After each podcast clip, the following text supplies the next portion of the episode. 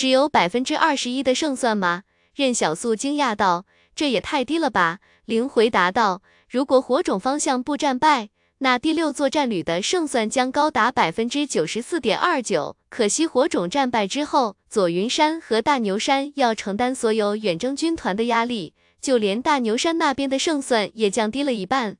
五千零九十二会死，王运会死。”他任小素会死，杨小锦也会死，还有那些第六作战旅的将士们，全都无法回到故里了。这个数字实在是太低了。灵说道：“这个数字以所有已知条件为因素，建模之后，我将自动运算因素之间的相互影响算进去了。”灵说道，并且计算了你的超凡能力、白色面具和黑刀，以及你的身体素质。哦，任小素忽然不是那么慌了。只计算了白色面具的能力吗？那自己还有好多其他能力呢。看样子王氏的人工智能也不是万能的啊。不对，这不是人工智能的问题，而是王氏的情报不足，导致零的运算缺少了参数。他不确定，但可以试一试。对于任小素来说，不管在任何困境面前，他都没有放弃希望的习惯。胜与败都是自己争取来的，在结果出来之前，那只是个数字而已。任小素对灵说道：“千万不要把这个数字告诉任何人。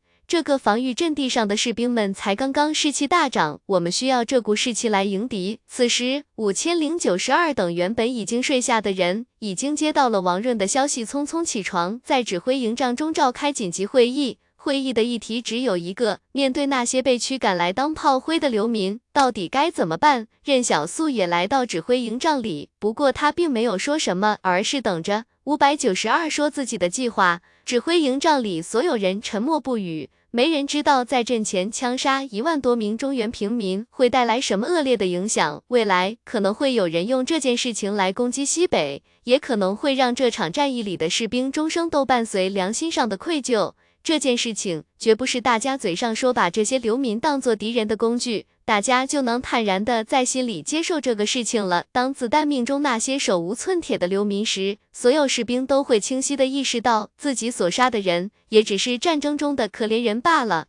少帅，五千零九十二提高了嗓门，此时指挥权在我手中，我不用你的支持或者否定。以后如果有人追究这件事情，也由我一人来承担就可以了。任小素意识到五千零九十二这是在担心以后有人拿这件事情来责难任小素，所以五千零九十二打算把他自己扮演成一个一意孤行的指挥官，将所有的责任都扛在自己身上。所以开枪是必须开的。那么谁来下令开枪才是重点？谁来背负这份良心上的不安？履历上的污点，以及谁来面对以后圣母们的谴责才是重点。任小素想到这里，忽然笑了笑。行了，哪有让你来背锅的道理？我是西北的少帅，这么重要的决定理应由我来做。以后产生什么后果，都和各位无关。好了，我们现在来讨论如何安抚士兵们的情绪。毕竟，真正要开枪射杀流民的是他们。对方说到做到了。想到这里，五千零九十二冷静起来。那现在我来说接下来的事情。刚才有人提议说瞒着士兵，不告诉他们那些被驱赶过来的人是中原的流民。但我认为绝对不能瞒着士兵。你故意不告诉他们要射杀流民，或者欺骗他们，那是在侮辱他们的智商。所以，与其瞒着。不如坦然相告，好让他们用剩下的这几天做心理建设。然而就在此时，王润忽然接到了一个电话，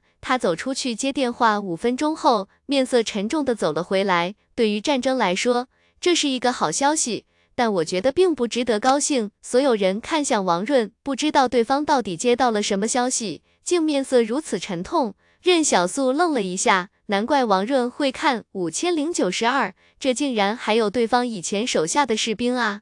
不过王润他们能够得到这么清晰的情报，说明王氏也有间谍混在这九千人中。只听王润说道：“我们的人和这些士兵接触了一下，并告知他们远征军团要驱赶他们来左云山干什么之后，这些人做出了一个非常重要的决定。晚点还有一章，建议大家明早看。”士兵被俘虏，一定会被搜走所有可用的武器。也就是说，这些火种士兵是真真正正的手无寸铁，而他们面对的敌人，则是拿着枪都未必打得过的远征军团部队。一开始，这些士兵被俘虏后，并没有拼命抵抗，在火种的秩序里，被俘并不可耻。保存实力，留待以后寻找机会才是他们该做的事情。可是王室的人将远征军团要干什么告知他们后，这些火种士兵便意识到，他们没有机会了，继续活着只会给友军造成混乱和伤亡。三千多人还会消耗左云山大量弹药，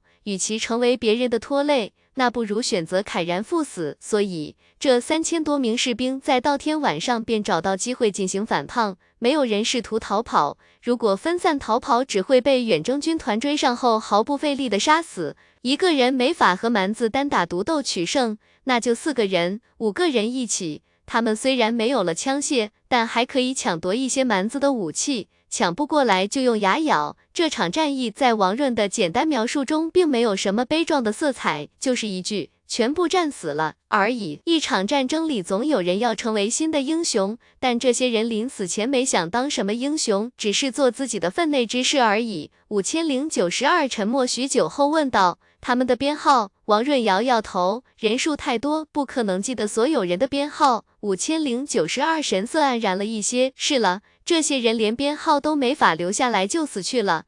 他说了什么？五千零九十二问道。他说他没有机会再当你手下的兵了。但他没有给你丢人，王润说道。三一八三一进入第三师的时候，我还记得很清楚。五千零九十二笑了笑，那时候刚从士官学校毕业，来了以后直接当了排长。结果他在他们排里年纪最小，反倒老是被下面的士兵调侃，叫他小排长。五千零九十二在笑，但大家都能察觉到对方笑意之下的苦涩。五千零九十二说道：“不论如何，这都是一个十足的好消息。”这意味着我们左云山将要面对的流民少了三千多人，我们能剩下来很多弹药。不止如此，王润说道，他们冲击远征军团的时候，给其他流民制造了逃跑的机会。据我们的人反馈，今天晚上逃向荒野的流民就有三千多人，远征军团出动部队去抓捕他们了，但肯定无法全部抓回来的。王润摇摇头，他不想跑，因为他还要在队伍里反馈情报回来。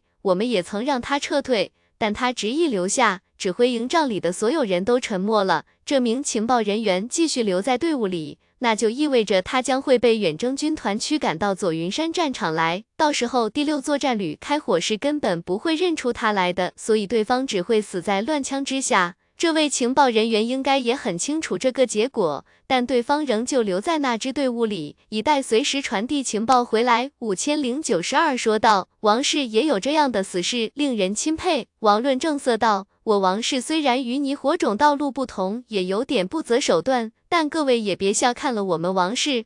这中原终将被我王氏统一，届时各位才会明白统一的重要性。”怎么说？任小苏问道。之前我想过要提前埋设炸药，来直接将一万多流民炸死，但这样其实非常浪费炸药。毕竟自动步枪的子弹有时候威胁不到远征军团，但埋设的炸药却可以。所以我想优先使用步枪子弹来解决流民，这样炸药就可以留着对付蛮子。这样一来，只需要按下起爆按钮的那个人一人背负所有愧疚就可以了。看样子，五千零九十二是想自己来做这个人。任小素乐呵呵笑道：“起爆炸弹这事我熟练啊，我来吧。”五千零九十二认真的看着任小素，少帅，你确定吗？当天夜里，任小素站在防御阵地的边缘，眺望着苍穹之上的星空。其实这种决定，如果只是嘴上说说。或者从纸上看到别人的故事，并不会亲身体会那种要亲手杀死数千无辜生命的纠结。这时，灵走到任小素身边，突然问道：“前辈，我今晚有点不太理解，那些士兵为何会突然自杀似的向远征军团发起攻击？”大家晚安，顺带求点月票。最近马字确实非常尽心尽力了，我都憔悴和失眠了。西南在经历过战争灾难之后，开始逐渐的恢复往日繁荣。外界都觉得此时西南恐怕已经笼罩在庆氏统治的阴影之下了。然而事实上，庆氏掌控了西南三十多座壁垒之后，并没有加重税赋，也没有过度的对原有阶层进行清算。但庆氏并没有这么做，庆枕所做的第一件事情，反倒是尝试着振兴西南。首先是统一货币，然后便是交通。整个西南区域都贯通了基础公路，并且庆氏还成立了专门的部门，对壁垒之间的公路进行养护。待到公路畅通后，庆枕又开始鼓励壁垒之间通商，结果事情却是相反的，过路费收取的标准要比他们想象中便宜得多。这时候商人们才意识到，庆氏是真的要为西南做点事情。当然，大家依然还在观望。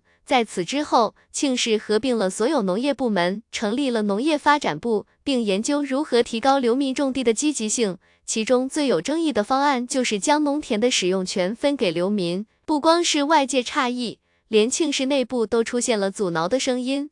可惜的是，庆氏如今掌握在庆枕一人手中，整个西南的军队也都掌握在他手中，阻挠的声音很快就被平息了。毕竟大家都很清楚庆枕这庆氏之主的地位是怎么来的。这位庆氏之主可不是什么软弱之辈，这偌大的疆土都是人家一点点打下来的。期间死的人，听说能把河水染红。紧接着，庆氏与西北的商路也通了。商人们不仅可以借此机会将货物卖去西北和中原，还能将西北和中原的货物带回西南来。一时间，供求关系改变，西南的货物面向整个壁垒联盟后，甚至有点供不应求的感觉。这也大大刺激了西南的工业发展。可以说，这一年多的时间里，所有西南地界有野心的人都处于亢奋之中。对于他们的好消息，几乎一天一个。一时间，所有人都在称赞庆枕，说他是当代明主。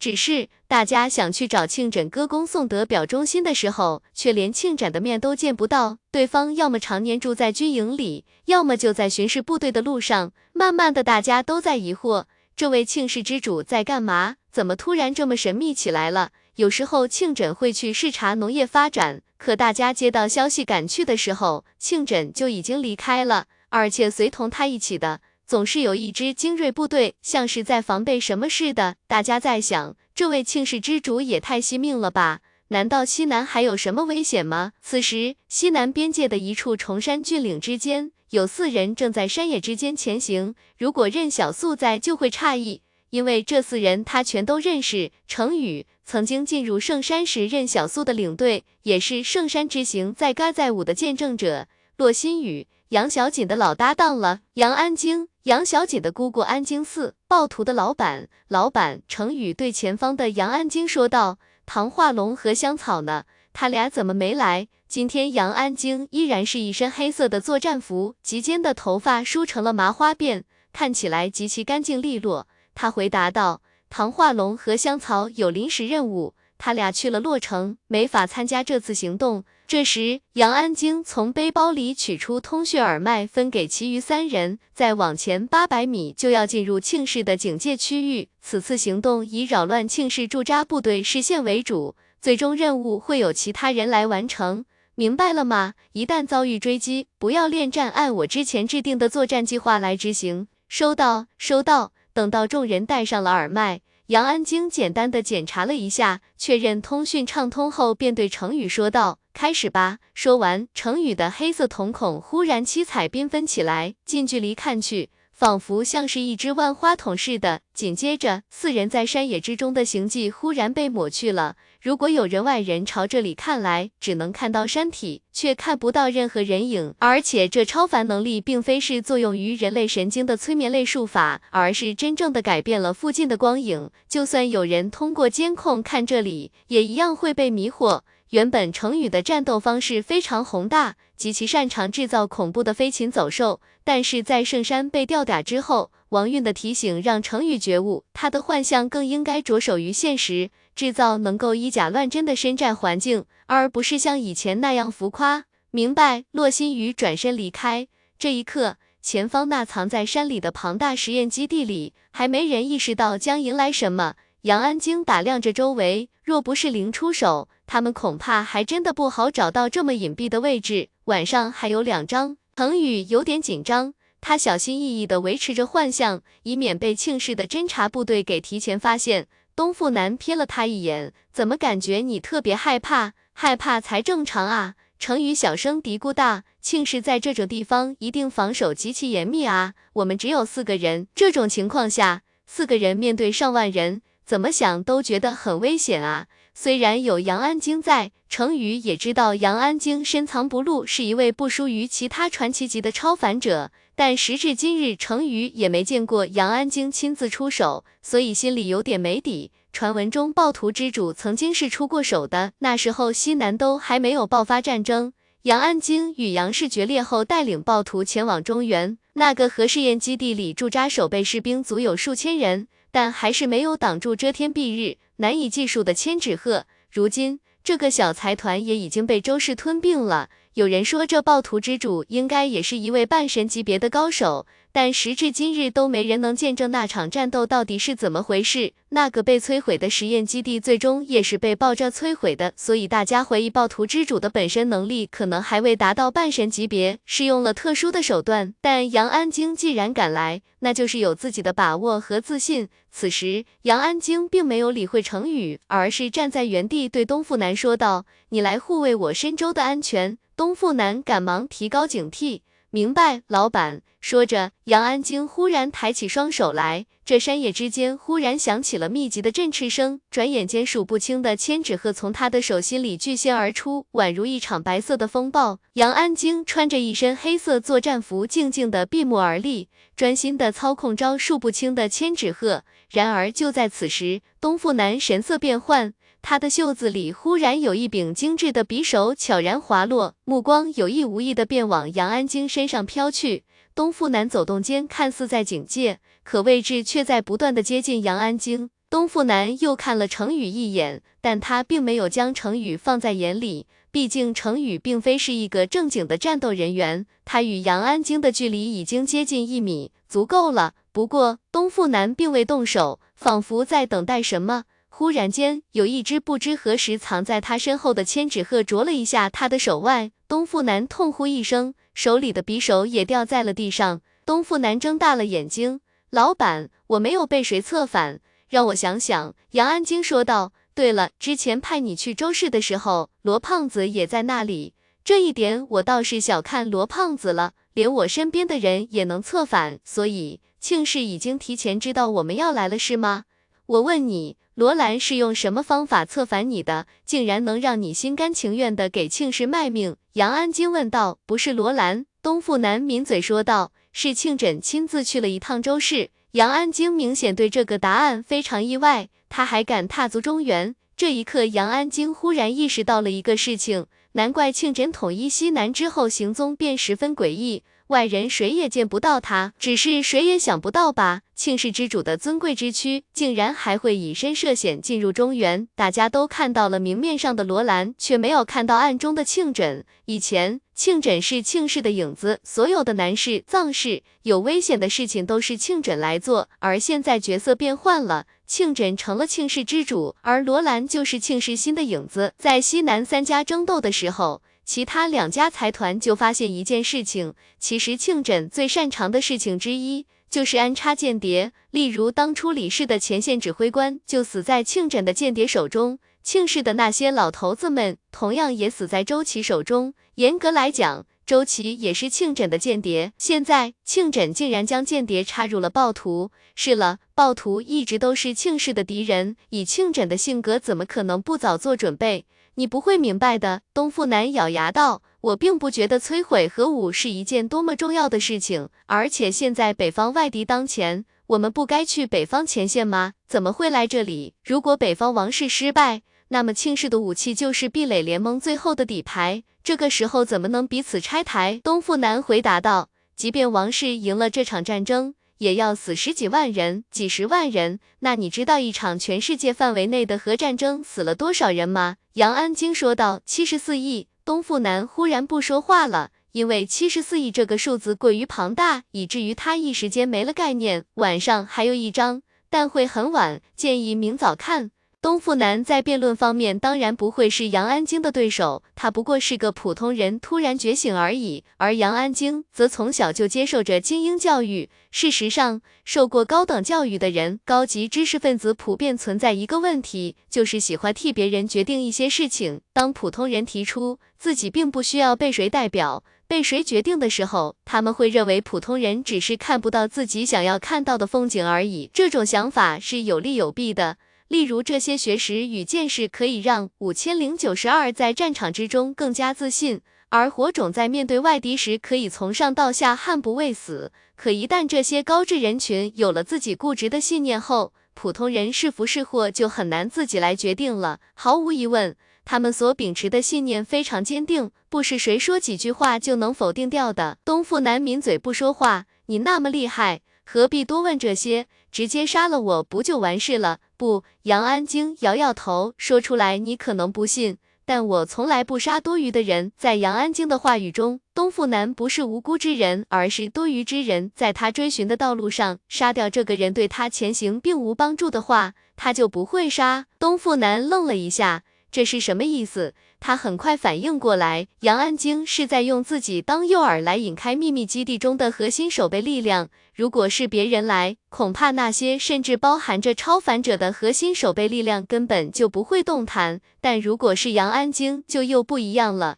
因为安京寺之主亲至，值得认真对待。杨安京心知庆枕此人行事是何等的缜密，就算自己如此谋算。这秘密基地里一定还有很严密的守备力量，但偏偏超凡者的能力最不可测。王文艳这一手底牌，他藏了这么多年，只用过一次，如今再用才能有奇效。直到今天，都没人能猜到王氏是如何挟持清河集团七颗卫星的。大家都知道王氏可能得到了卫星，但他们怎么得到的，却无人知晓。当然。如果只是有潜入手段，也没法对这秘密基地造成多大影响。一个人在里面操作几个小时，也未必能弄明白这核试验基地的细节。但是王文艳只需要带一块小小的硬盘，就能帮助灵降临这里。王文艳与灵合作。几乎可以入侵这世界任何系统与局域网络，所以重头戏其实是王文艳、杨安京，不过是心甘情愿来当陪衬的。就在此时，那先前飞去远方的千纸鹤纷纷飞了回来。杨安京看着四面八方包围过来的庆氏部队，他并没有大开杀戒，而是对耳麦中说道：“心雨，任务结束，带我们离开。”结果耳麦中传来一个男人的声音：“不好意思，他现在没法带你走了。”不过我可以带你去庆氏，想必老板一定很想跟你聊聊。然而话音刚落，他的耳麦中传来一个女孩的声音：“王文艳已经成功，基地自毁程序启动。”十九八，那些包围过来的庆氏部队正准备动手抓人，结果远处的秘密基地里忽然爆发出巨大而刺眼的火光，并非核爆，而是基地建设之初便安装的自毁装置。这是庆准为了避免基地被有心人控制的后手，如今却被零利用了。士兵中有精锐，在被掀飞后立刻爬起来，准备强行开启战斗。可是只见漫天的千纸鹤将杨安京与程宇包围后，里面的人影便在混乱中消失不见了。一个魁梧的男人手中提着洛心雨慢慢走了过来，他默默地望着基地的火光。八年，他守护这里八年时间，却被人一招毁去。心中自然是有愤怒的，然而庆枕并没有责怪，只是慢慢说道：“这里已经暴露了，被摧毁只是早晚的事情。行了，回来吧，不要去追击杨安京。这个女人实力深不可测，你们未必打得过她。”魁梧的男人心中堵得慌，庆枕越是不责怪他，他却越是愧疚。对方把如此重要的地方交给自己守护，可以说是把庆氏的底牌放在了自己手中，可是他却失败了。好的，老板，庆泽挂了电话，开始重新整编部队。他看了看手上提着的洛心雨，然后把俘虏交给了士兵。作战班组二十四小时严加看管，阻止他开启暗影之门。此时此刻，程宇被数百只千纸鹤给叼到了数公里以外的地方，丢在了地上。杨安京看了他一眼，救不了，以后我会寻找机会的。不过不用担心，洛心雨跟小锦有交情。任小素和庆枕的关系很好，所以庆是不会拿洛心雨怎么样的。程宇愣了一下，他似乎没想到杨安京会这么说。隔了半晌，程宇忽然问了一个毫不相关的问题：“老板，唐化龙和香草去洛城，是不是去杀人的？”说话间，杨安京的耳麦里再次传来灵的声音：“是否成功逃脱？确认成功逃脱。”王文艳呢？杨安京问道。他已经向西南方向逃逸，预计在三天之后进入迂回路线，然后九天之后回到北方。林说道。杨安基问道：“这次任务是否确认成功？杨安京愣了一下。他有些疑惑，庆枕到底在做着怎样的准备，而且他也有点不确定自己这一次到底算不算真的成功了。大家晚安。朵云山里，任小素正带着季子昂行走在山野里，只有他们俩人。这个地方埋上一组。任小素一边看着地图，一边指着脚下说道：“五千零九十二，说蛮子会有精锐部队从这里经过。”为远征军团侧翼进行掩护，说着，季子昂便按照任小素所说的，直接将放在地上，然后操控着地面的泥土将吞了下去。远征军团里有很多非常优秀的猎人，对方辨认地表的土是否被人动过，那是再简单不过的事情。于是任小素想了想，就跟季子昂询问是否能埋得跟没动过一样。结果季子昂说可以，这个回答让任小素大喜过望。仿佛在阴蛮子的路上找到了新的小伙伴，肯定能。任小素笃定的说道：“一群蛮子而已，还能让他们在中原这么猖狂？那如果咱们真被困在这里了怎么办？”季子昂疑惑道：“要知道，王润可是说，现在整个战场上的远征军团数量仍旧有十四万左右，这可比五千零九十二一开始估算的要多。”可是火种提前溃败，导致左云山和大牛山承担了所有压力。光是左云山可能就要面对七万的蛮子，到时候就算大家取得最好的战果，可能是远征军团损失惨重，但第六作战旅肯定全军覆没了。任小素想了想，安慰道：“其实，如果我们真的被围困在这里十多天，那么第六作战旅绝不会孤军奋战的。一百七十八要塞的部队不会坐视不管，他们没有丢下自己人的习惯。”任小素说道。可五千零九十二之前开会的时候说过，对于一百七十八要塞来说，最好的策略就是固守西北，而不是轻易出兵来中原。季子昂说道：“最好的策略当然是这个。”任小素笑了笑，但西北什么时候在乎过这些条条框框？左云山里有六千多名西北兄弟，张先生不会眼看着我们全都战死的。西北如今的兵力可比以前强大多了。任小素披上衣服就钻出了自己的帐篷，他冲到指挥营帐问道：“怎么了？”五千零九十二此时已经穿戴整齐的站在沙盘前面。王运手下的侦察兵已经发现敌情，远征军团驱赶着三千多名流民出现在四十公里以外的地方，预计在破晓时分抵达左云山。只是不知道他们会不会停下来休整。按照他们的行军进度来看，远征军团的主力应该保持着良好的体积，是可以随时投入战斗的。而且左云山外围困这里的远征军团已经歇了这么多天，如果再不打，他们的士气便要开始下降了。是的，五千零九十二说道。我估计破晓的时候就会迎来一场恶战，这场战役极有可能持续一天之久。远征军团的各个主力部队已经蓄势待发，会车轮班轮流上来消耗第六作战旅的兵力。我们要做好准备，那就跟他们打。任小素说道。明白了，任小素点点头。还有五千零九十二突然说道：“如果远征军团驱赶着流民过来冲阵，少帅千万不要心慈手软。”五千零九十二最担心的就是任小素看到那些流民的惨状，会不忍心下手，寻求其他的万全之策拯救那些流民，那样一定会耽误起爆的时机。任小素答应了，但天明时分。当那些流民被远征军团驱赶进山的时候，任小素仍旧有些震撼。只见那些流民远远的走来，一个个脚上踩在山路上还流着血。远征军团为了让这些流民看起来足够可怜，竟是命令这些流民把鞋子全都扔掉，光着脚走路。远征军团就在后面紧紧的追着，准备伺机而动。防御阵地上所有人都沉默不语。这些天，军官们已经不止一次告诉士兵。他们要面对什么？而少帅已经将最难下手的事情揽了过去，他们只需要静静的等待，然后为这些中原人报仇。任小素远远的就能看到那些流民眼中突然焕发光彩，因为这些人终于看到了希望，像是要走到苦难的尽头，重见光明。只是这些流民还不知道，等待着自己的是什么。任小素忽然意识到，五千零九十二为何要专门再次叮嘱，千万不要手软。因为对方一定想到了这一幕，残酷到连任小素都呼吸沉重起来。他也第一次觉得辜负三千多人的期待与信任是多么沉重。他问旁边的王润：“你们的间谍离开了吗？”“没有。”王润摇头。他就在这些人群里，没有机会逃跑了。五千零九十二看向任小素，他现在非常担心任小素会犹豫不决。然而还没等他开口，任小素便在流民冲过起爆地点的时候按下了起爆器的开关。左云山里真正的战争开始了，晚点还有两章会晚一些。远征军团驱赶流民走了这么远，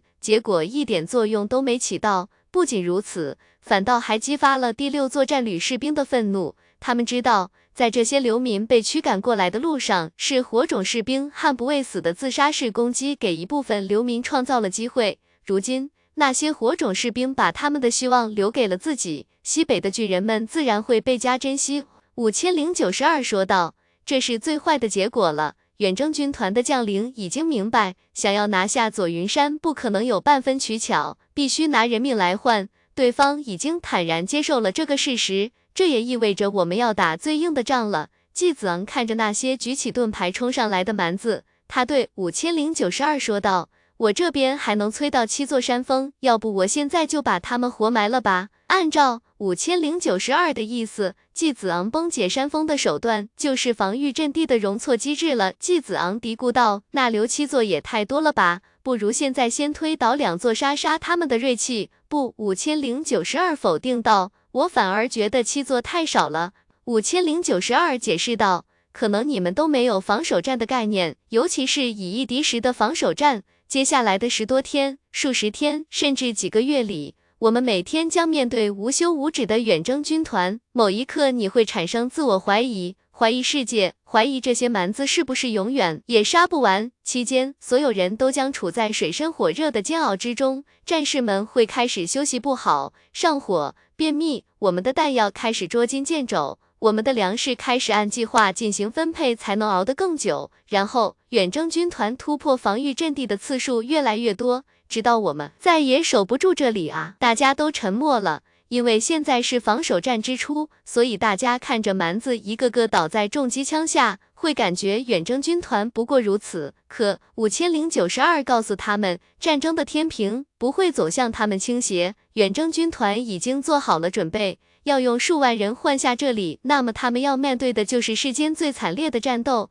好了，各位，一切听我指挥。五千零九十二说道。少帅承诺过我，在战场上，我就是这支部队的最高意志。大家看向任小素，任小素点了点头。各位必须服从指挥。五千零九十二看向季子昂，别人都可以死，但是在我让你崩解七座山峰之前，你不能死。那七座山峰是我们最后的底牌了。你要活着，要为整个防御阵地活着。此时，冲上来的远征军团正在山路上快速前进着，依旧是老一套的作战方式。他们由前方举着盾牌的蛮子做掩护，保护后方的主力部队前进。只是现在的盾牌又有不同。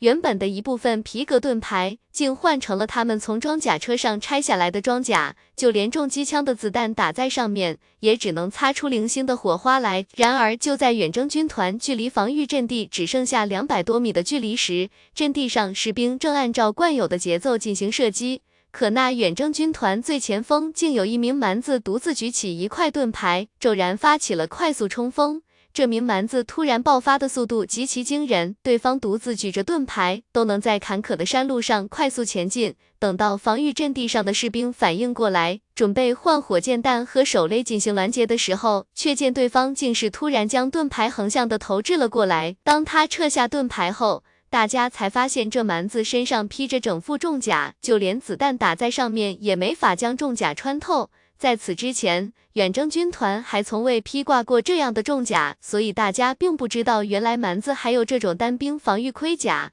看样子，这是专门为了蛮子中的高手突破阵地准备的一个强大的个体。当他拥有了无匹的防御能力时，便非常恐怖了。沉重的盾牌飞至阵地。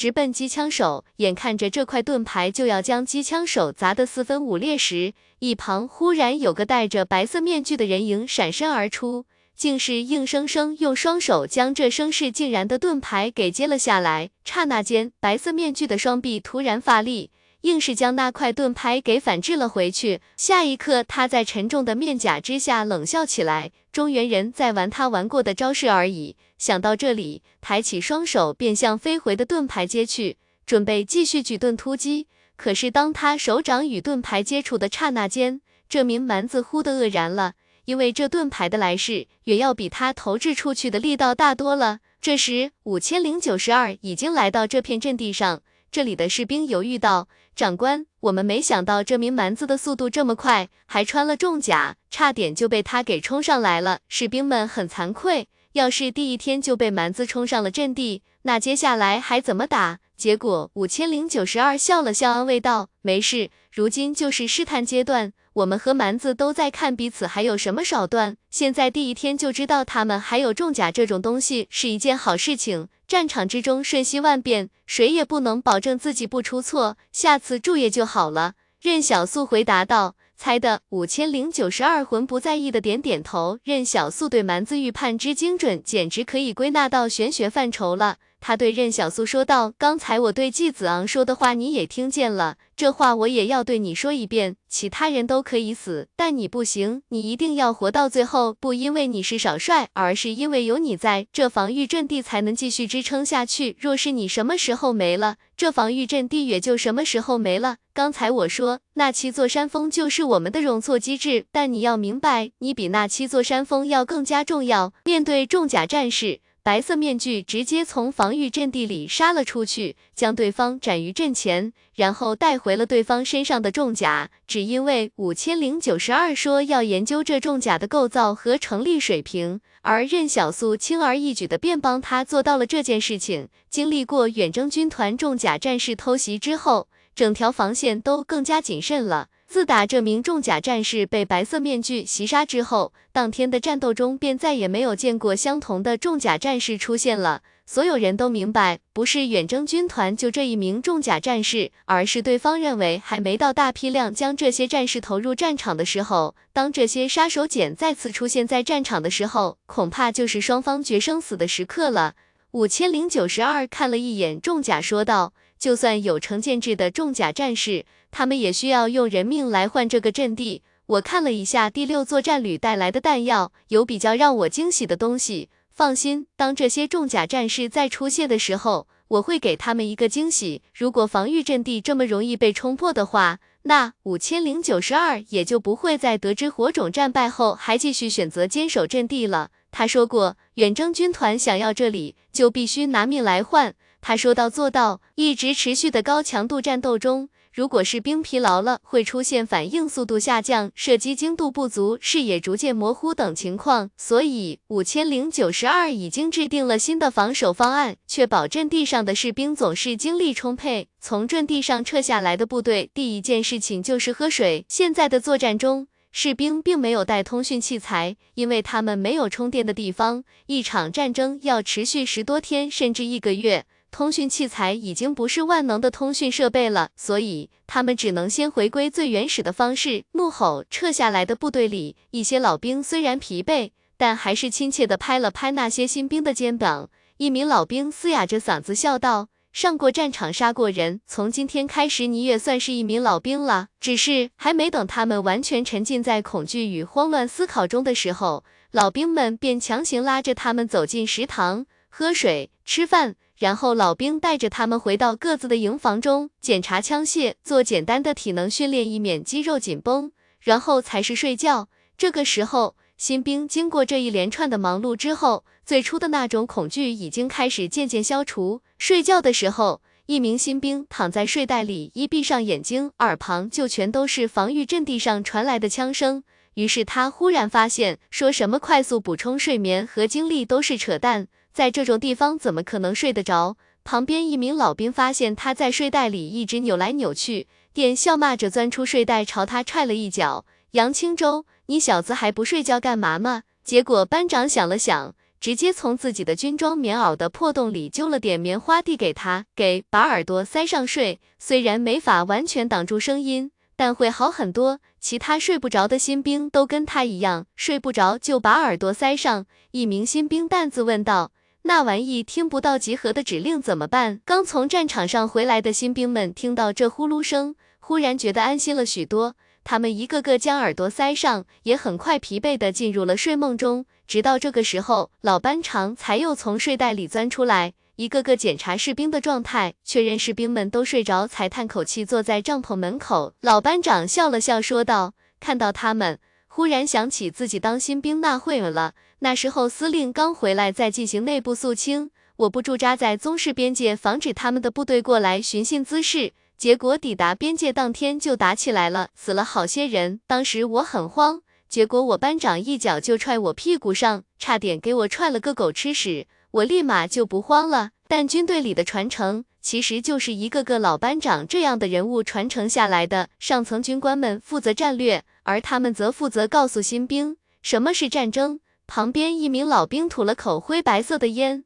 我这两天已经开始便秘了，昨天蹲那半天都拉不出屎来。我班组里一个士兵问我上厕所咋去了那么久，哈哈。他妈的，我都不知道该咋回答他，我就给他说你小子马上就明白了。结果今天他就给我说他也便秘了。战争并不是一台台机器端起枪械杀敌制胜，而是一个个有血有肉的人为别人筑起一条新的血肉长城。防御阵地里马上还会臭烘烘的，因为大家这里的山泉眼并不足以让所有人洗澡，有时候供水都可能有些紧张，而且。大家也没法去防御阵地外面拉个屎再跑回来。如果真这么做，可能就跑不回来了。就算跑回来，背上可能也插着一把斧子。所以这里并没有想象中的干净整洁，士兵们并不像传说中的英雄那样光鲜亮丽，反而随着时间推移，他们会一个比一个邋遢。但是这一切并不妨碍他们清楚的明白，他们站在这里是为了什么。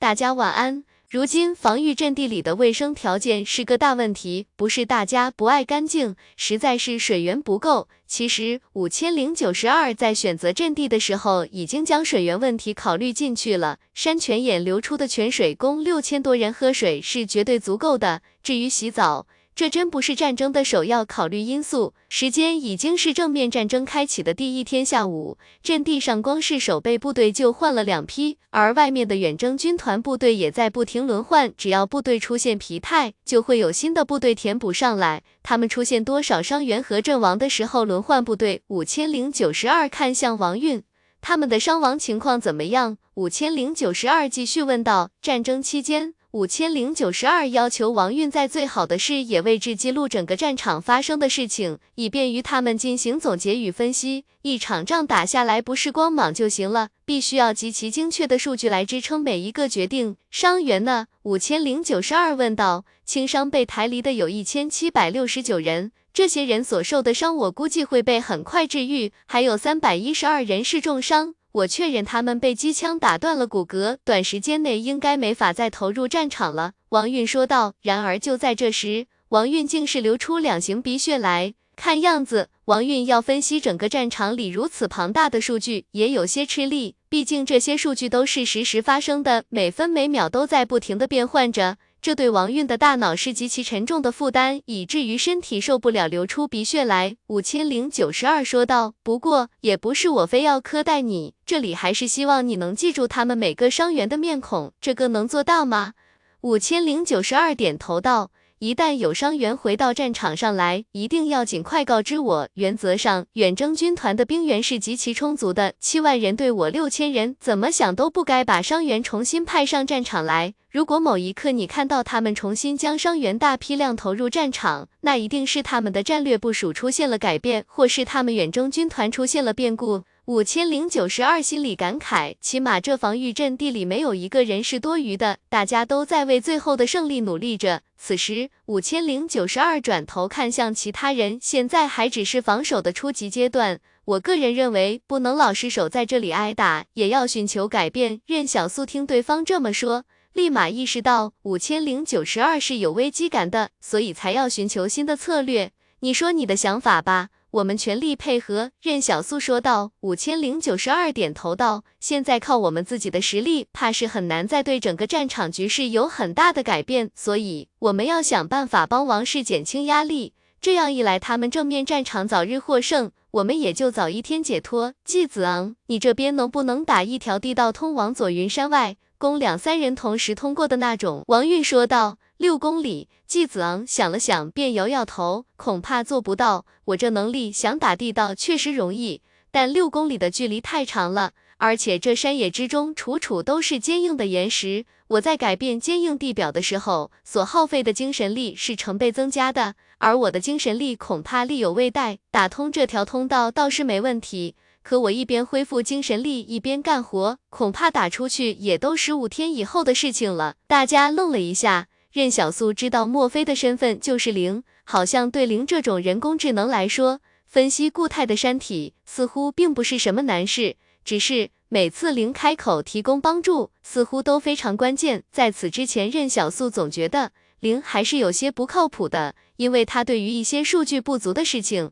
判断并非完全准确。任小素看向五千零九十二，你打这条通道想要做什么？我想派部队去袭扰外面的远征军团运输部队。五千零九十二解释道，如今远征军团把左云山团团围住。他们一定以为运输线已经安全了，但是如果这时候对他们的战略物资进行痛击，必然能给他们一个巨大的惊喜。而且这么庞大的部队所需物资一定很多，只要破坏一两次，就足够王室在战局中寻找胜利的机会了。季子昂愣了一下，那两天就够了啊？任小素看向五千零九十二，我一个人去就行，不用挖那么宽的通道。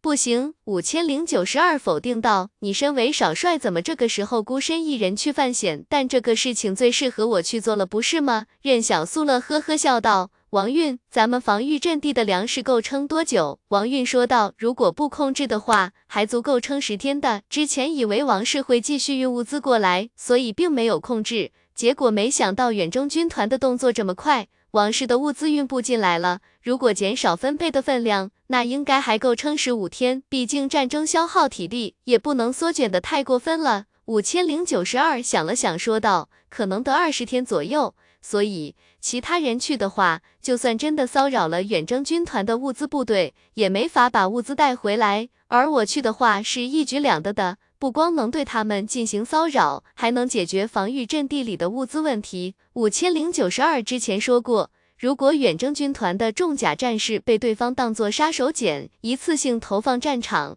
那他就给对方一个惊喜。而这个所谓的惊喜，就是第六作战旅带来的燃烧弹。不管重甲防御力多么惊人，都不可能防火。所以五千零九十二的计划里，虽然前期一定会不断有零星的蛮子高手来突破阵地。但这杀手锏一定要留在最关键的时候用，如果能一口气重创对方的重甲部队，就是大捷。如果任小粟这样的高端战力不在防御阵地里，那么他们很有可能逼不得已提前使用燃烧弹。这时候，杨小锦忽然站了出来。前期这些零星的远征军团高手可以由我来解决，只要他们出现的数量不过百，我都有把握让他们没法踏上防御阵地。只需要季子昂在防御阵地后面的山体上给我开凿出来一个狙击点就行了。任小素问道：“有把握吗？”杨小锦轻松道：“我看了一下他们穿的重甲，普通穿甲弹就足够对付了。”一枪下去必死无疑，而且本身他们如果没穿重甲，移动速度极快的话，我还真不好打中他们，会有落空的几率。现在就有十成的把握了。五千零九十二迟疑了一下，这位姑娘的枪法，任小素乐呵呵笑道：“哦，我玩枪还是她教的，这个倒是不用担心。”可第六作战旅也没带多少狙击子弹来，五千零九十二说道。第六作战旅里没有特别优秀的狙击手，所以带的子弹。那这样吧，五千零九十二想了想说道。季子昂需要打通地道，需要两天的时间，正好明天看看小锦姑娘是否能够胜任这个任务。没问题，杨小锦说道。这一刻，所有人都各司其职，每个人都在为这场战斗的胜利做着力所能及的事情。王运笑了笑。不好意思，以前在孔氏都习惯被队友拖后腿了，执行个任务还得提防身后有人暗算，突然加入这么团结的组织，还有点不适应。季子昂点点头，我跟王运的感觉是一样的。一旁王润默默的看着这一切，他没说话，因为他对西北军并没有什么归属感，在这左云山里，他始终是外人，并不会被人真正的信任。情报工作就像王运说的那样。时刻都需要小心，背后所有人开始行动起来。当天晚上，远征军团短暂撤退的时候，季子昂和灵便直接从防御阵地打开一条地道，弯弯延延的向山外扩展出去，而且。季子昂以能力挖掘地道的时候，甚至不会发出响声惊动地表的远征军团，这才是真正的暗度陈仓。没关系，只要骚扰一次就足够了。五千零九十二说道：“你的任务就是让远征军团变成惊弓之鸟，让他们以为外面的荒野上还有其他部队存在。这样一来，他们干什么事情都会束手束脚的。对了，你之前说季子昂能够崩解的七座山峰，也要留着当杀手锏来用，打算什么时候用？”任小素问道。任小素忽然疑惑道。这不是只有六座吗？还有一座呢。五千零九十二说道，最后一座是逼不得已才用的。我希望永远不要有用到的那一天。任小素愣了一下，他忽然望向背后的那座山峰，防御阵地也正是倚着这座山峰建立的。五千零九十二说话的时候，语气非常平静，并没有想象中要与敌人同归于尽的磅礴气势。但这句话却让任小素明白。对方已经做好了死亡的准备，难怪五千零九十二对季子昂说：“谁都可以死，季子昂不能死。”原来季子昂就是整个第六作战旅的最后一枚光荣弹啊！晚上还有一章，先抽空说点闲话。第一序列两百万字了，我从二千零一十九年的四月十五号开始连载，到现在也差不多快一年的时间，期间断更过两天，请假十多次。再次对各位读者老板们表示一下歉意。不过将近一年的时间，自己休息的日子也寥寥无几，算起来应该还是比较勤奋的。回想起自己刚开始连载第一序列的时候，还恍如昨日。那时候我就告诉自己，我一定要写出一个好故事来，一个有意思、有想法的好故事，一个角色立得住。内核也立得住的好故事，想来自己这将近一年的努力，也还算对得起我自己的这个愿望。看到各位说喜欢某个角色的时候，也会会心一笑。仔细想想，我这种半路出家的作者能做到这一点，我也算是知足了。这是对过去的自己一种肯定，未来还需要继续努力。写大王饶命的时候，自身比例不足，写到两百万字的时候，就觉得差不多该结束了。而第一序列这个故事可能要相对复杂一些，写到两百万字的时候，总觉得还有一段长路要走。这故事里，不管是各位喜欢的人物也好，讨厌的任务也罢，我都希望他们是真实活着的。希望各位几年后再想起他们，还觉得他们仍旧活在各位心里。来说说第一序列的成绩，也算是中规中矩。正常更新的话，能保持畅销前五，月票也很稳定，没有掉出过前六。这些成绩来源于各位的支持，离不开各位日日夜夜的投票、订阅、打赏。当然，我自己也可以嘚瑟一下，这是认真写故事的结果。在东方卫视的风云盛典上，我说。一个作者最终的落点还是自己的故事。大王给了我许多荣誉，但回归到创作本身，还是要先把故事讲好。研究运营、研究套路、研究手段，最终都不如认认真真的琢磨出一个好故事，这是最扎实的写作之路。我常说，你有没有用心，读者一眼就能看出来，大家心中自有一杆秤来衡量你的努力。在此，我非常骄傲地说。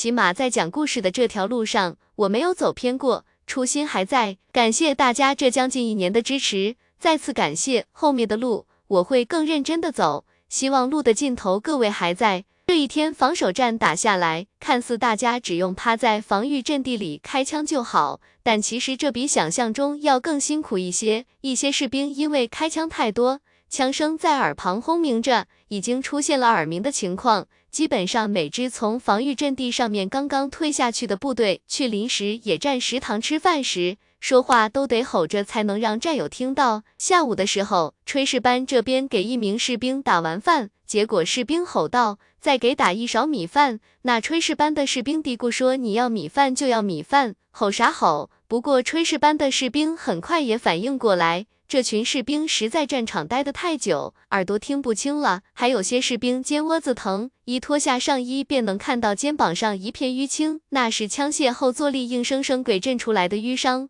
于是，一群大老爷们也不怕冷，一个个嘻嘻哈哈的对比谁的淤伤更重。如果有谁肩窝子的淤伤不明显，大家就嘲笑他打仗不认真，肯定没能杀掉几个蛮子。一天的仗打下来，所有人嘴上都起了干皮。有些人嘴唇上还干裂了，看起来一个比一个狼狈。谁也不知道他们比这间窝子的淤伤有什么意义，反正快乐就完事了。正如任小素很久以前说过的话，难道人类进入废土时代就不配快乐了吗？难道在这个时代里，所有人都必须苦着一张脸艰难求存？并不是这样的，在集镇上。即便大人再穷，过年的时候也会兴高采烈的去给孩子给点猪肉包顿饺子。他们的生活真的已经很苦了，但人类之所以能熬过那场灾变，不正是因为人类是一种极其擅长苦中作乐的物种吗？物质生活从来都不是决定人类快乐不快乐的基础。此时，一群志同道合的战友一起吃苦，为了抵御外敌而奋斗，才让人倍感安心。有时候，男人的快乐就是这么简单。新兵在便秘中成为老兵，男孩在战火中成为男人，这都是当下最真实不过的写照了。只是远征军团的再次进攻比想象中来的还要快一些，也更猛烈。双方仅仅休战两个多小时，远征军团的部队便再次出现在防御阵地外面。这里没有优雅的生存土壤，所有人都在回归着最原始的粗鲁，却异常痛快。任小素远远地看着这些老兵们慌忙从厕所里钻出来，他忽然想到一个事情，然后转头问王运：“那个能把厕所那边的空气给抽一下吗？防御阵地说大不大，说小不小，这旱厕的味道实在太冲了。”任小素不乐意了：“得了吧，你自己待在这里不嫌难受吗？是挺难受的。”王运想了想，说道：“要知道，防御阵地上可是六千多人啊，谁还能把屎硬憋着带回西北去？”任小苏说道：“你也别觉得委屈，等季子昂把地道挖通以后，我就让他用能力把这个化粪池掩埋一下，然后再凿个新的。你俩谁也别嫌弃谁。”一旁的林忽然说道。你操控空气在旱厕上空制造气压涡旋，以此直接建立一个龙卷通道。一旦这个气压涡旋形成，再往后你只需要时不时的维护一下这个运行系统就好了，就跟龙卷风一样。你知道黄蜂吗？其实很久以前，很多科学家都认为黄蜂的翅膀面积根本不足以支撑它飞行，可它偏偏能够飞得很快。事实上，黄蜂翅膀并不是上下扇动的，而是前后快速扇动，以每秒钟几百下的频率，在自己身边制造了一个低气压漩涡。结果，灵直接带着王运去指挥部找纸和笔，硬生生给王运画出来了一个模型，还给了参数。等王运回来之后，他站在旱厕旁边犹豫了半天。说实话，他压根没想到自己这能力有一天竟然还会派上这个用途。自己是超凡者啊！怎么突然就成了厕所的新风系统？旱厕上方空气开始涌动，大量的空气开始快速运动，并形成了一个巨大的低气压漩涡。王玉问道：“少帅，这风往哪吹？当然是往远征军团战场上吹啊！”任小素理所当然的说道：“恶心那些蛮子一下。”行，王运答应道：“蛮子皮糙肉厚，甚至还有重甲战士无惧枪械，可防御力再高也挡不住这股子味道啊！”远征军团将领那边闻着这股味道，几欲作呕。他心想，这不会是传说中中原人的生化武器吧？黑袍不是说中原已经禁用生化武器了吗？怎么还有这种东西？第一天晚上的远征军团突袭，竟是王运以一己之力给化解了。任小素乐呵呵的对王运夸奖道：“今晚你就是我第六作战旅的英雄啊！”以一手有味道的攻击方式挽狂澜之计道。福大厦之将倾，王运黑着脸，少帅你先别说话，我听着有点恶心。沾王运的光，整个防御阵地上的士兵都得到了珍贵的喘息机会。远征军团只休整了两个小时，便再次发起进攻，本身就是认为这防御阵地人少，所以想要用车轮战把阵地上的士兵给彻底拖垮，只需要这么紧密的进攻一周。甭管五千零九十弯排的多么周密，所有士兵的精气神都会被这种无休无止的进攻给拖得疲惫不堪。士兵们还在阵地上有点疑惑，这些蛮子什么意思？怎么突然吐起来了？可能是喝住假酒了吧？那也太不专业了啊！阵前不禁酒，士兵们纷纷嚷嚷的，谁也不知道到底发生了啥。也不是大家想象力匮乏，实在是自家少帅和王参谋的这手操作太诡异了一点。别说远征军团想不到，就连他们自己也想不到。五千零九十二过来问任小素。少帅，刚刚发生了什么？任小素把事情的经过解释了一下，五千零九十二的表情瞬间怪异起来。在他周密作战计划里，还从来没想过远征军团竟然会因为这种事情撤兵。现在再回想那些呕吐的蛮子，好像一切都可以理解了。嗨嗨，我和王运也没想到会有这种效果，本身就是打算恶心一下对方的，确实没想到对方会直接撤兵。任小素说道。这些蛮子的承受能力是不是太差了？不是他们承受能力差。五千零九十二分析道：“少帅，你想啊，战场上突然刮来这么一股恶风，而防御阵地上的士兵什么事都没有，对方恐怕会以为这是咱们中原的生化武器吧？其实说这是生化武器也不太过分。”这风必然会席卷一些呃到他们身上，有些受了轻伤的蛮子原本没事，但细菌和病毒对他们的伤口进行感染，肯定会让一些蛮子得病的。王运所做的事情虽然没那么狠，但也算是有一些影响。然后五千零九十二就发现任小素把目光直接转移到了汉侧方向，似乎又打起了什么主意来。此时撤退回去的远征军团发现，大家也就是吐一吐，没什么大事。于是就觉得可能中计了，折风并不是生化武器，大家渐渐也都反应过来，粘在自己身上这味道是从何而来了。远征军团的一名将领遥遥看向第六作战旅的防御阵地，心说自己参军这么多年，还从来没打过这么恶心的仗。当天晚上，左云山终于安静了下来。五千零九十二要求，除了轮值的士兵以外，所有人都必须抓住这个珍贵的时机来进行休整。任小素跳下去看了一眼。这地道有一米宽度，高度为一米九，完全足够他在地道里快速奔跑了。然后五千零九十二就看着任屌苏拉继子昂到一边去嘀嘀咕咕，也不知道在说些什么。天亮的时候，远征军团再次卷土重来。第六作战旅的士兵已然养好了精神，等待敌人送上门来。原本五千零九十二以为自己再见到重甲战士会是好几天以后了，但是昨天发生的意外事件似乎激怒了远征军团，以至于对方在今天频频出现重甲战士，并且好几次差点冲破防御阵地的火力封锁。然而他始终看着任小素，不让任小素出手。五千零九十二对任小素说道：“今天就是要看看小景姑娘是否能压住阵，你不能出手。如果今天证明她一个人没法解决掉这些藏在人群里的重甲战士，那从地到处去袭扰远征军团物资的任务就不能由你去完成了。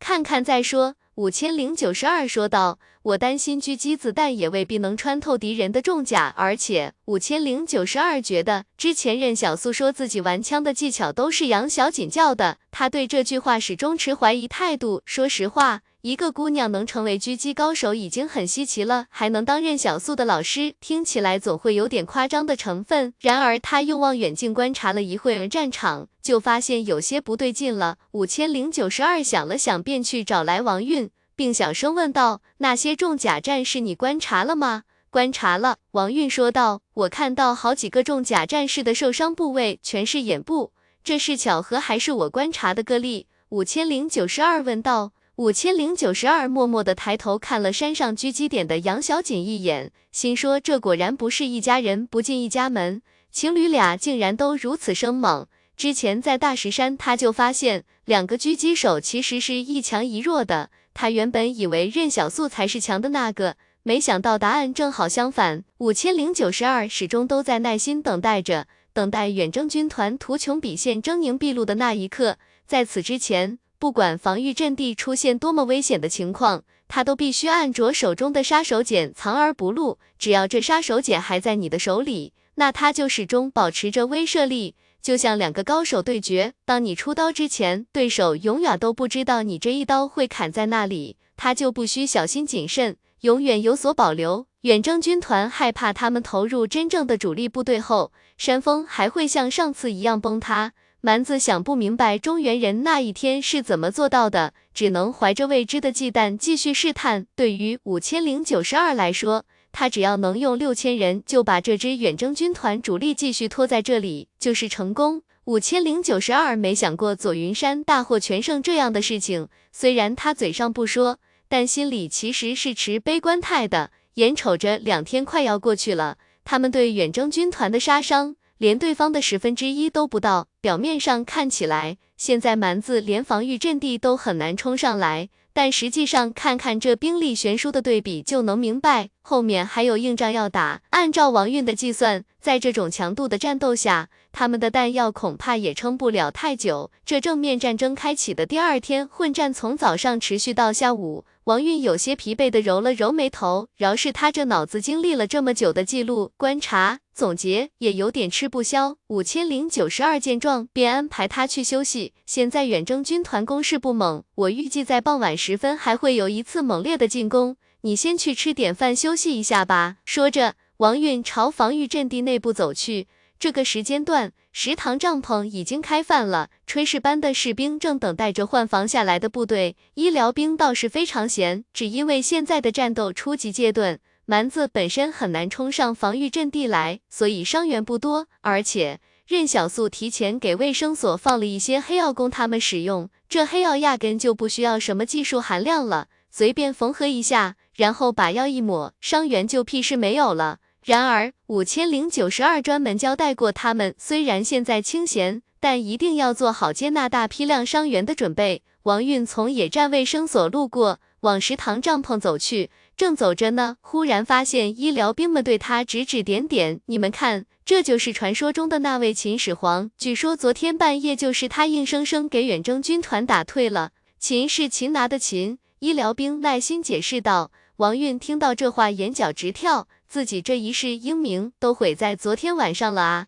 可是看到这些士兵用崇拜的眼光看着自己，他还不好说什么。就在他憋闷气的时候，远处地道里忽然钻出季子昂和灵的身影来。季子昂激动地跑向任小素，少帅，打通了！这地道尽头只剩下十多厘米的土层，稍微一推就能打开啊！五千零九十二还有些犹豫，不用派全部。远征军团只需要派几百名重甲战士，还是有点危险。那你还有更好的办法吗？任小素认真问道。你觉得还有谁能胜任这个角色？第六作战旅的士兵们都是普通人，荒野上和蛮子打遭遇战有多危险，你也是清楚的。他们只有在防御阵地上凭借地形才能发挥他们的优势。剩下还有谁？王运需要在这里分析局势。季子昂需要随时准备崩解山峰来化解阵地上的危机，这样一看，反而让我去才是最合适的。任小素默默的听着，五千零九十二最后说道：“你要明白一个事情，在左云山这个战场里，你的生命早就不属于你自己了，属于所有在这里奋战的人。”任小素点头道：“我记住了，我会平安回来的。”说着，任小素径直走向地道入口。五千零九十二让人拿来通讯设备，随时保持联络。我在指挥营帐等你消息，一旦发现事不可畏，就立即撤退。放心，季子昂点头道。说完，任小素便头也不回地钻进了地道里去。五千零九十二望着黑乎乎的洞口，担忧道：“但愿不会有事。”结果这时候，季子昂忽然说道：“当初我们跟大忽悠一起撤离三十一号壁垒的时候，我也担心他独自留下会不会有事。但大忽悠对我说，就算壁垒没了。”孔氏的人死绝了，他也不会有事。当时大忽悠神秘兮兮地说，这位西北少帅手里啊，隐藏的底牌要比大家想象中还要多，所以我个人认为不需要太担心。大忽悠那个人虽然经常办点没谱的事情，但总归比我们更了解少帅，而且。避雷毁灭者这个外号也不是白叫的，能叫这种外号的人，绝对不可能轻易死掉。这世上只有起错的名字，哪有叫错的外号？一旁刚刚吃完饭赶过来的王运听到这句话，心里顿时有点不是滋味。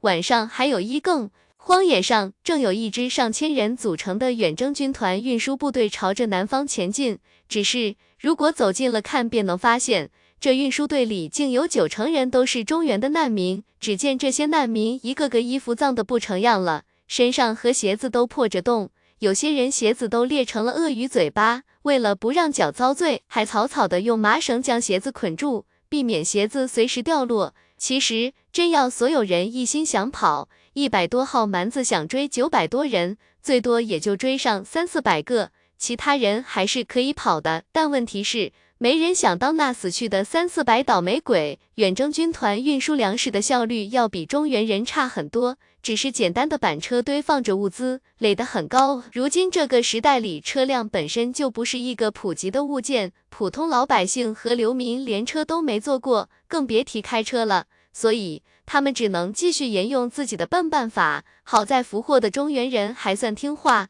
左云山又被大军团团围住，应该不会有人再出来横生枝节了。这时，一名难民忽然走着走着摔倒在地上，一个蛮子走到他身边，冷声道：“起来！”旁边的难民都带着麻木的表情看了过来，没人去扶这倒地之人一下，也没人出声帮忙说两句话。那名蛮子眼见地上这难民没反应，便冷笑着踩住对方的手掌，不要装死，你的呼吸出卖了你。如果继续装死的话，我不介意让你真的死在这里。可是他话音刚落，却见那蛮子忽然抬脚，硬是将他的胸腔都给踩塌陷了进去，只一脚，难民便死透了。嘴里涌出大量的鲜血来，蛮子冷声道：“再有人装死，跟他一个下场。”在远征军团的眼里，中原人的性命犹如草芥般不值一提。前面的老头说道：“弄死这些蛮子倒是可以，可少帅他们还被困在左云山里呢，咱们杀这一百多号蛮子有用吗？”这一次，我们的目的是混进远征军团里去，只有找到机会刺杀他们的高级将领，才有机会给左云山解围。那年轻人想了想，便收敛了眼中的不忿。他和老头一起推着板车继续往前走去。少帅他们不应该在右玉山吗？怎么突然跑左云山来了？可他们在左云山太危险了啊！年轻人嘀咕道：“危险啥？有少帅在，没啥好怕的。放心，只要咱们动作快一点。”少帅他们就没事，老头说道。那您老说要去刺杀蛮子的高级将领，您倒是给我说说计划，让我心里有点数啊。年轻人说道。话音刚落，老头忽然看到一名蛮子的脑袋爆裂开来。年轻人怔怔的说道：“我估计这支运输队太阳落山前是到不了大牛山了。”老头顿时愣住了，这特么谁开的枪？明明这后方应该已经没有什么反抗力量了才对。怎么会突然有人蹦出来杀蛮子？狙击子弹穿透蛮子的胸口后，那狭长的子弹竟然都没有在蛮子体内停留，而是击穿对方身体之后，又打在老头身旁的物资上。老头趁别人不注意，赶紧在车上找那枚子弹。看到子弹的时候，他又愣了一下。十二点七口径的钨芯脱壳穿甲弹，这人是专门来杀蛮子的啊！只是不知道对方有多少人。一般情况下。这玩意都是反器材狙击步枪拿来打坦克用的，现在用到蛮子身上，当然非常好使了。年轻人问道：“咱们现在怎么办？继续隐藏？只是一个狙击手在这里偷袭的话，应该没法对这支运输部队造成太大的威胁。”老头说道：“记住，我们的目标不在这里。等等，这是超凡能力巨献出来的子弹啊！”老头豁然看向狙击手方向，卧槽，是少帅。说着，老头也不管什么隐藏不隐藏了，他竟然直接跳上了板车，对狙击手招手大喊：“少帅啊，我是大忽悠啊，我在这里！”这一幕给年轻人都看傻了。刚刚不还说要继续隐藏的吗？怎么您突然就亢奋起来了？说着，大忽悠竟主动朝上百名蛮子扑去。远处，任小素拿起关把镜看向运输车队，说实话，他真没想到会在这里遇到大忽悠啊。任小素扛起黑狙朝运输车队走去。此时他忽然在想，与大忽悠这种生猛的队友会合之后，是不是可以再做点更有意思的事情？大忽悠的纯粹身体力量是非常强悍的，具体强到什么地步，任小素也没问过。只是这货能够正面硬汉，我还不落下风，就足以说明问题了。当初大忽悠在圣山里可是徒手打死过五的，所以当大忽悠不再隐藏身份。直接开始追杀这支远征军团运输部队的时候，任小素根本就没打算插手。正好他也看看大忽悠的具体实力，这不看不知道，一看吓一跳。大忽悠作为超凡者，却只能在身体素质上极端发展，这带来的结果就是大忽悠的身体素质已经强到了非常变态的地步。当蛮子朝大忽悠围杀过去的时候，这老头竟是不避不退，硬生生去徒手撼巨斧。如果只是正常打斗，恐怕大家也只是觉得大忽悠很厉害，但具体多厉害却不知道。现在他竟能用两只手指捏住斧刃，看起来就太恐怖了。不过任小素好奇大忽悠平常就这么战斗，还是说当着自己的面想露两手？任小素原本距离运输部队还有六百米的距离，待到他走近的时候，物资运输部队里的一百来号蛮子已经尽数暴毙。话说你怎么忽然出现在这里？还是在蛮子的运输部队里？任小素疑惑道：“我还以为你回西北去了呢。我确实回了趟西北，不过咱大兴西北的事业还没完成。”肯定要继续回中原寻找人才了啊！大忽悠乐呵呵笑道。这时，他对那些被远征军团看管的难民说道：“行了，你们赶紧走吧，记住往西北走，从这里往南全是死路，西北才是生门。”可是，那些难民里忽然有人问道：“既然你这么厉害，为什么刚刚蛮子杀死同胞的时候你不出手？”大忽悠乐了：“你们能活命，还全都仰仗我呢，少在我这放屁！”滚蛋！那些难民不敢再说话了。大忽悠突然眼珠子转了转，说道：“你们若是还觉得愤愤不平，等战争结束后可以再来找我理论。记住，我是王氏的王润。”那不行，咱不能给西北抹黑，是不是？大忽悠说道：“现在这年头，这些人就喜欢以讹传讹。虽然我是另有任务在身，才没出手救人，但这传来传去，就不知道变成什么样了。反正王氏不怕黑料。”他们身上的黑料本来就多，也不差这一个了。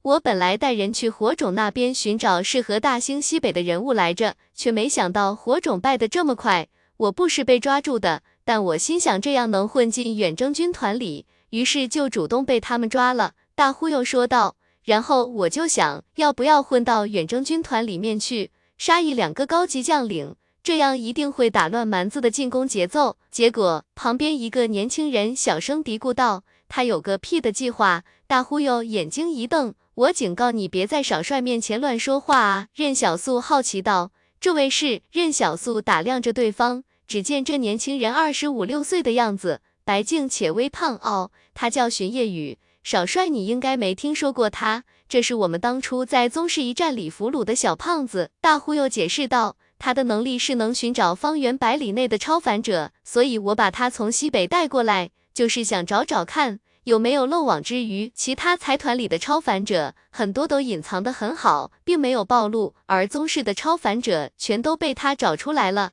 现在大忽悠想要找人去大兴西北，搭配这小胖子的能力刚刚好，幸会幸会。任小素乐呵呵笑道：“继续努力，争取做一个对西北有用的人。”话说，荀业余也是常常听到别人提起少帅来，但真正见到还是第一次。大忽悠问道：“道士少帅，你怎么会出现在这里？你不应该在左云山里面吗？”任小素叹息道：“那边的情况不太好，火种的溃败也让我们有点猝不及防，所以我出来干扰一下远征军团的物资部队，让他们头疼一下。”他疑惑着掰了点黑面包塞进嘴里，然后说道：“这黑面包吃着跟窝头一样，远征军团的人就吃这个，说明他们在北方确实过得很艰难啊，难怪会突然南下。不过即便如此，中原和蛮子已经势同水火，就算对方是为了自己种族的生存而来。”中原也没有一丝退让的可能，双方必然不死不休。此时，任小素的耳麦里忽然响起五千零九十二的声音：“少帅，是否顺利？顺利，太顺利了。”任小素说道：“防御阵地上的粮食问题算是解决了，这里的物资绰绰有余呢。那少帅你就赶紧回来吧。”五千零九十二说道：“以他和大忽悠联手的实力，在这荒野上，只要别遇到远征军团的主力部队，敌人都得死啊。”像这种只有一百多个蛮子护送的物资部队，见面就得暴毙。而且任小素又看向荀夜雨这个小胖子，他忽然意识到这小胖子的能力，当下似乎能发挥出大作用来。五千零九十二摇摇头，他说他和大忽悠已经会合了，想要再做点什么，我就说不用担心他的安全问题吧。现在大忽悠也出现了。这俩人搞不好会弄出大事情来，季子昂说道。反正五千零九十二发现了自己给任小素的任务，对方总是能够超额完成。例如之前的打完就跑。荀夜雨说道。是的，以百公里为半径，可以感受到所有人的生命力。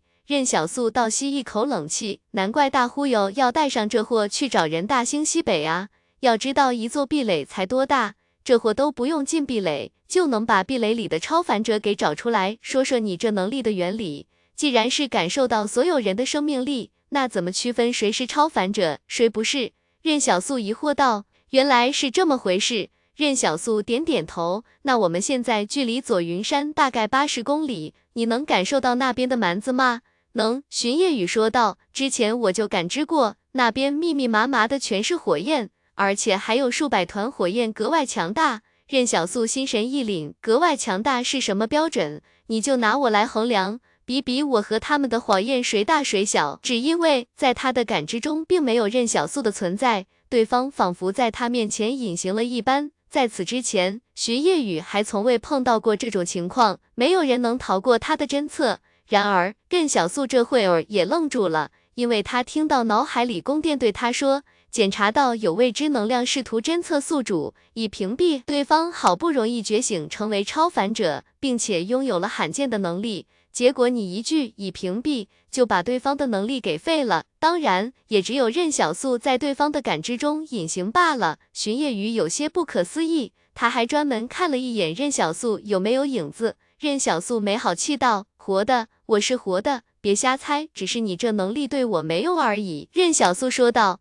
你拿大忽悠跟那些蛮子对比一下哦。”白净小胖子巡夜雨点点头说道。张虎胜长官的生命力大概是普通成年男性的九倍，那些蛮子里最厉害的高手应该就是八倍。任小素默算了一下，他本体现在跟普通人对比是将近六倍的身体素质，力量是十七点五。想到这里，任小素稍微松了口气，起码有老许在身边的话，自己是不用担心打不过对方的。不过左云山并不是主战场，大牛山那边应该还有更厉害一些的蛮子吧？巡夜雨说道。在我的感知里，那些蛮子一个个全都跟超凡者似的，他们是全都进化了吗？说到这里，任小素看着巡夜雨的时候便两眼放光。要知道，他们攻击这支运输部队后，运输部队未能按照指定时间将物资运到前线，那远征军团就一定会发现他们出了问题，所以。接下来的物资运输一定会改变线路，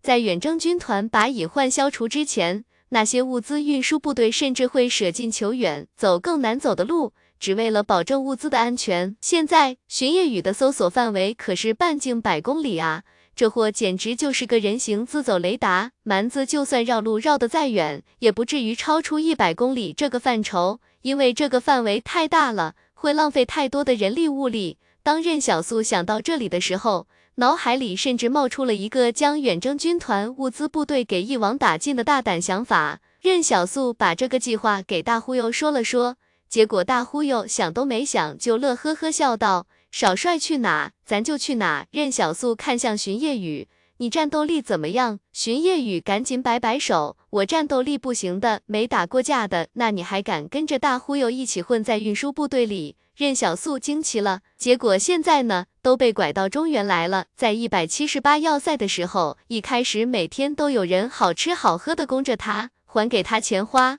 那段时光，巡夜雨过得要多舒坦就有多舒坦。可后来某一天，没人再给他送东西了，钱也断了。巡夜雨养成了大手大脚的习惯，却突然没了钱，这太难受了。接下来，巡夜雨过了两个月的苦日子。为了赚钱，他甚至去找一百七十八要塞的人自告奋勇，想要找活干，可还是没人理他。这段时间，巡夜雨简直都要绝望了。直到大忽悠突然登门的那一刻，巡夜雨才明白，全特么是套路啊！一百七十八要塞的民风非常淳朴，但这民风淳朴的人里，绝对不包括大忽悠、王丰源这几个搞情报的人。这些人的心都脏透了。巡夜雨无力吐槽，自己到少帅口中。怎么就只配当那半个强者？您自己也知道，听起来别扭是吧？合着我都不能当个完整的人了吗？晚上还有一章，远征军团的运输部队被劫之后，他们的反应要比任小素想象中更快。在检查尸体的时候，任小素竟然还发现这对被大忽悠杀死的蛮子里，领头人竟然还带着通讯设备。一开始任小素并没有注意到这一点。还是大忽悠先发现的。任小素拿起通讯设备，发现里面有人在呼叫着这支运输部队。大忽悠接过去，想要冒充一下蛮子，结果对方开口竟然让大忽悠说暗码。大忽悠无奈了，谁能想到这群蛮子竟如此谨慎？通讯设备里的声音催促道。汇报你的暗码。说完，他就把通讯设备给关了，然后对任小素说道。这些设备肯定是他们从火种和一百七十六号壁垒弄来的。原本我还想着蛮子的通讯手段会差一点，现在看来他们也在不断学习。任小苏说道：“走吧，小心警惕也没用。寻夜雨，带我找他们其他落单的部队。”到了第二天傍晚时分，一支远征军团部队正从一条狭窄的山路通过，这里距离左云山有一百三十公里，山路非常难走。不过，他们不是从北方来的，而是从东方的火种方向迂回过来。火种溃败后，长城一线还留了一些物资，正好可以填远征军团的窟窿。领队的蛮子看了一眼崎岖的前路，骂骂咧咧说道：“左云山那边的主力部队是干什么吃的？不是说已经将左云山包围了吗？为什么还会有敌军出现在后方，携带着物资走山路？饶是蛮子体力惊人，也有点吃不消。”但将就有命令，在他们找到这后方的敌军以前，务必确保物资的安全。一场战争对后勤保障的考验是非常严苛的。如果物资运送不及时，导致战士们怨天载地，甚至出现士气低落的情况，将就很有可能杀了后勤长官祭天。对于将就来说，能用一颗头颅来平息战士们的不满，其实非常划算。然而，就在这支物资部队前进时，前方的战士忽然停下脚步，只因为前方竟然有三个中原人站在山口。说完，他便朝山口冲了过去，然后死了。战斗开始的快，结束的也快。后方的一百多个蛮子甚至都没看清自己这战友是怎么暴毙的。任小素站在山口，对荀夜雨说道：“裸样子，你找地方藏起来去。大忽悠，动手，速战速决。”待到老许厮杀片刻后。队伍里始终不见有蛮子高手出现，大忽悠这才开始发足狂奔。当他来到蛮子面前的时候，直接抬起腿来，当当正正的踹在一名蛮子腹部，伴随着骨骼开裂的清脆声，蛮子向后飞了起来。任小素手里端着狙击枪，一边开枪一边前进，在后方为大忽悠进行掩护。两个人截杀数百蛮子，正常人能干出这种事来吗？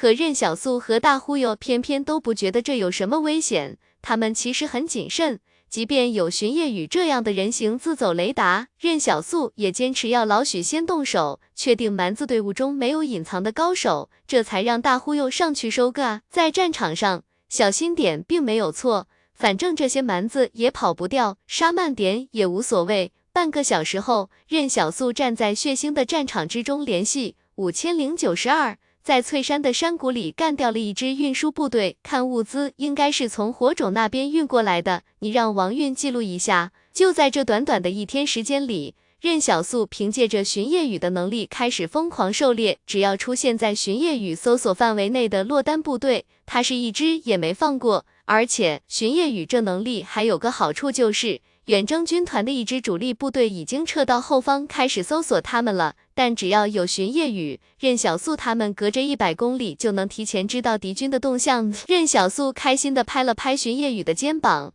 人才啊，我们现在算是六又四分之三强联手了。巡夜雨苦着脸心想，自己这是在努力当个完整的人啊，别灰心。任小素笑眯眯说道，主要是你这能力用一会儿还得歇一会儿，精神力实在太差了。得多锻炼锻炼才行，相信我，我跟很多超凡者都聊过，这能力是越用越厉害的。你之前太懒了，都没怎么用，以后可得勤奋一些。但他都快累成狗了，任小素和大忽悠却屁事没有，还能随时进入战斗状态，这俩人还是人吗？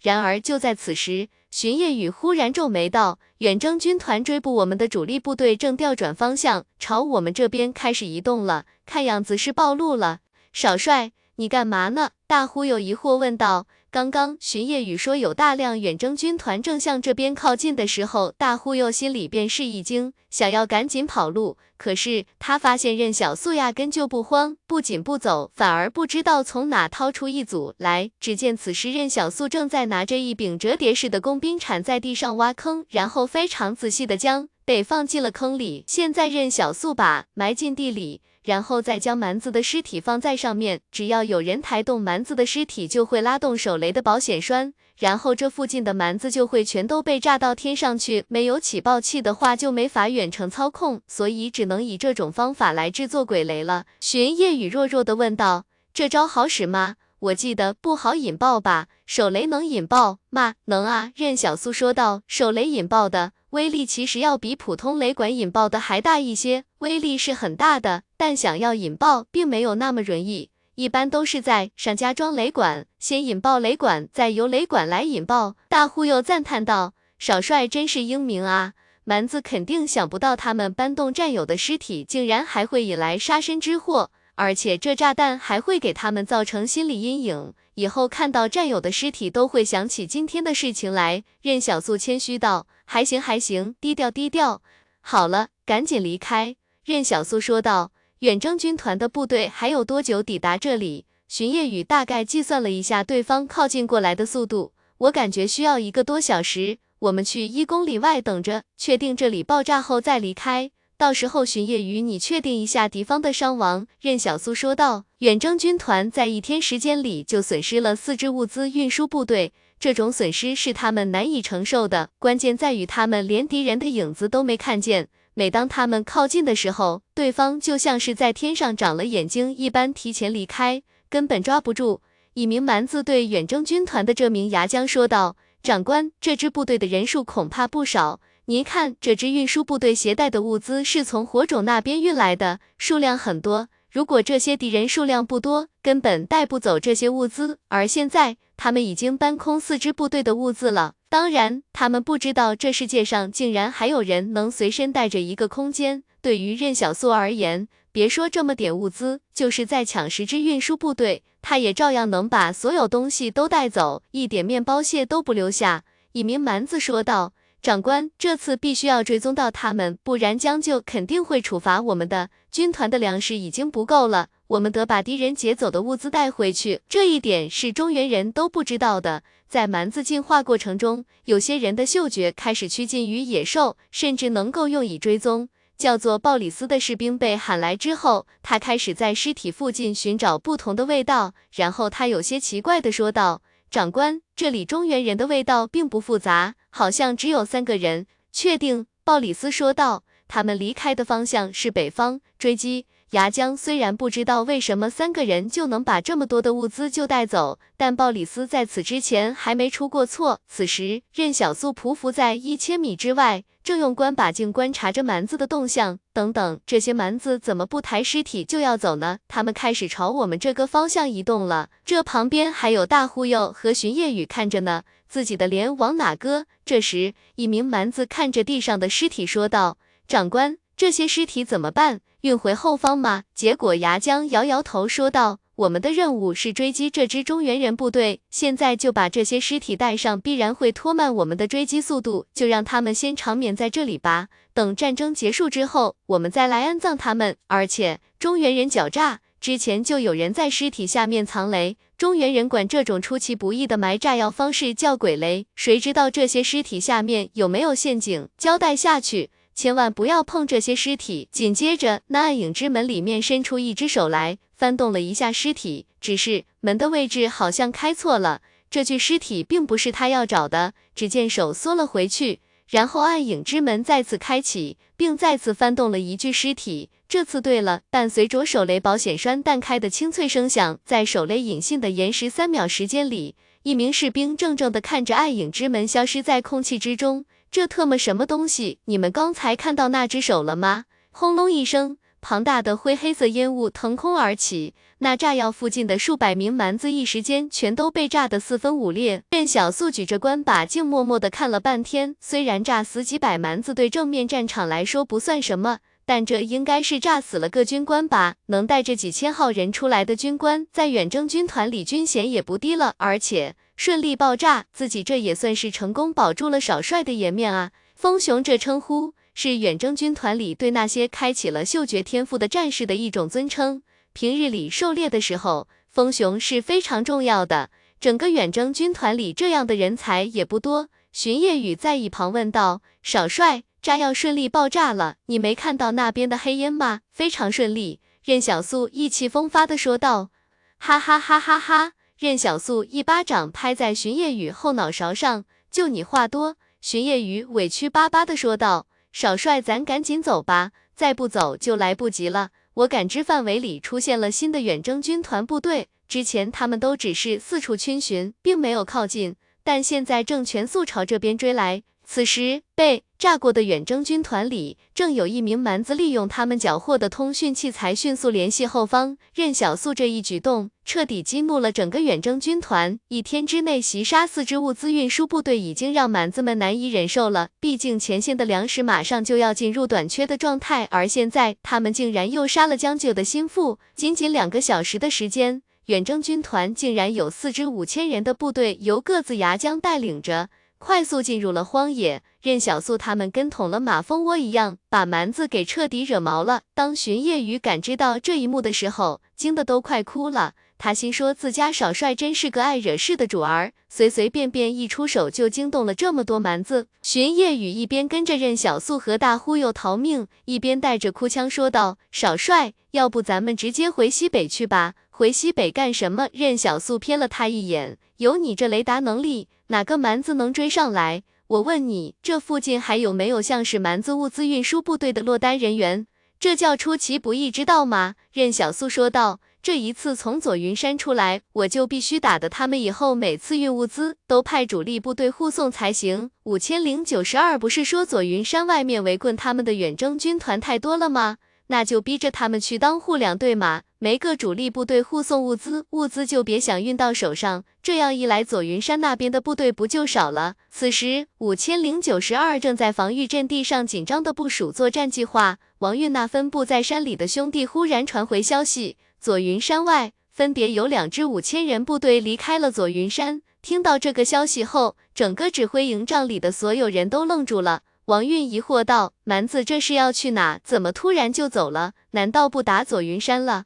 那他们为啥要走啊？”王运问道。五千零九十二想了想，说道：“你们觉得他们有没有可能是去抓少帅了？”王运倒吸一口冷气：“上万人去抓少帅，不至于吧？但我也想不到其他的解释了啊。”五千零九十二思索道：“我只好奇，少帅到底对远征军团干了什么？”在卫星的关注之下。远征军团从左云山调离了两支主力部队，又从大牛山调离了两支主力部队。这四支部队正疯狂地向北进发，朝着任小素他们的方向围剿过去。不过，任小素他们移动的速度要比远征军团快了许多。就在当下，任小素他们又在北方搜索到了一支物资运输部队，顺手就给打掉了。而且，这敌人是何其的嚣张！